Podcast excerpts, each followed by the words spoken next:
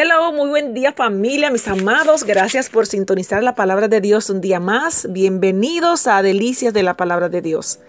Como se habrán podido dar cuenta, estaremos hablando una vez más en esta mañana acerca de la muerte.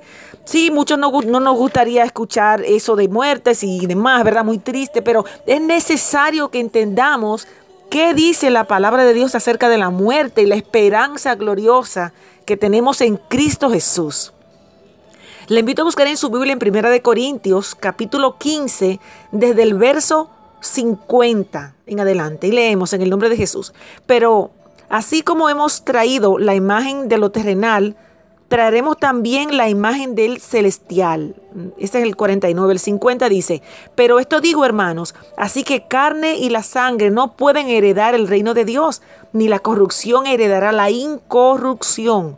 He aquí os digo un misterio, no todos dormiremos, pero todos seremos transformados en un momento, en un abrir y cerrar de ojos al final, la final trompeta, porque se tocará la trompeta y los muertos serán resucitados incorruptibles y nosotros seremos transformados, porque es necesario que esto corruptible se vista de incorrupción y esto mortal se vista de inmortalidad. Y cuando esto corruptible se haya vestido de incorrupción y esto mortal se haya vestido de inmortalidad, entonces se cumplirá la palabra que está escrita. Sorbida es la muerte en victoria. ¿Dónde está, oh muerte, tu aguijón? ¿Dónde, oh sepulcro, tu victoria? Aleluya. Estas palabras sin duda nos lleva de, de, victoria y de esperanza. Y sin ser, ciertamente hay algunos términos que aún no manejamos bien, pero la idea es que podamos poquito a poquito ir entendiendo. Cuando aquí en, el 49, y como hemos llevado los rasgos de Adán, se refiere a nuestro, nuestro nacimiento natural, llevaremos también la imagen de Cristo en, nuestros, en nuestro cuerpo de resurrección. Porque claro, como Cristo resucitó, también nosotros resucitaremos. Y esa es nuestra esperanza. Aquí el apóstol Pablo habla de la transformación que tendrán lugar los cuerpos de los creyentes, tanto de los vivos como de los muertos, cuando el Señor regrese. Y aquí la declaración de que la carne y la sangre no pueden heredar el reino de Dios. Esto significa que el cuerpo presente que tenemos no está apto, no es idóneo para entrar al reino de Dios.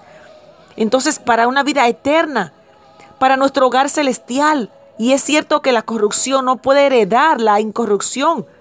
En otras palabras, nuestros cuerpos presentes que están sujetos a enfermedades, a descomposición, no serían adecuados para la vida en el cielo.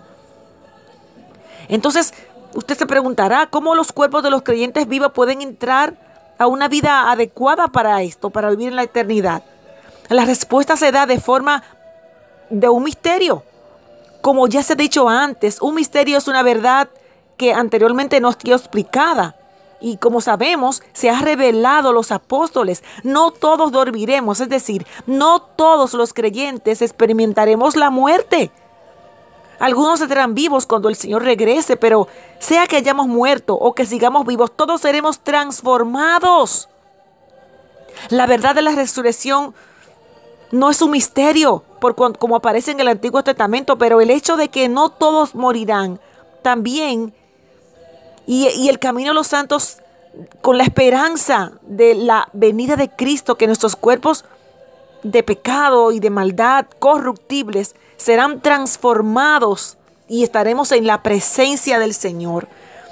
Le invito a continuar escuchando eh, la próxima semana un poco más acerca de la importancia de la victoria que tenemos al morir en Cristo, la esperanza gloriosa de que nuestros cuerpos sean transformados para estar en la presencia de Dios.